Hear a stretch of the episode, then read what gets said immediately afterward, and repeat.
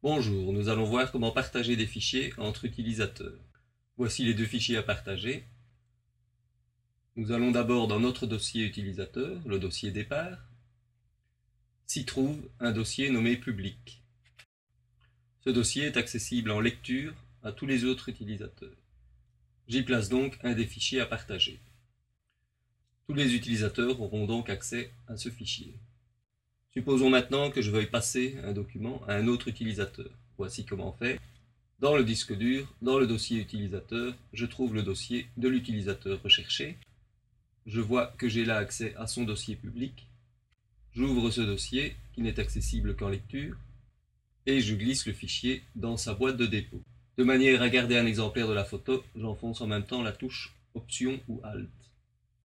Le système me prévient que je ne peux pas consulter le contenu de cette boîte de dépôt, seulement y déposer des éléments. En effet, impossible de l'ouvrir. Voyons voir maintenant ce que cela donne pour l'autre utilisateur.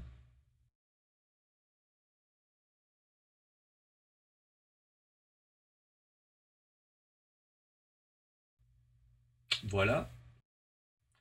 Je vais donc dans le dossier utilisateur et je retrouve donc l'image dans la boîte de dépôt de cet utilisateur. La voici, je la déplace sur le bureau.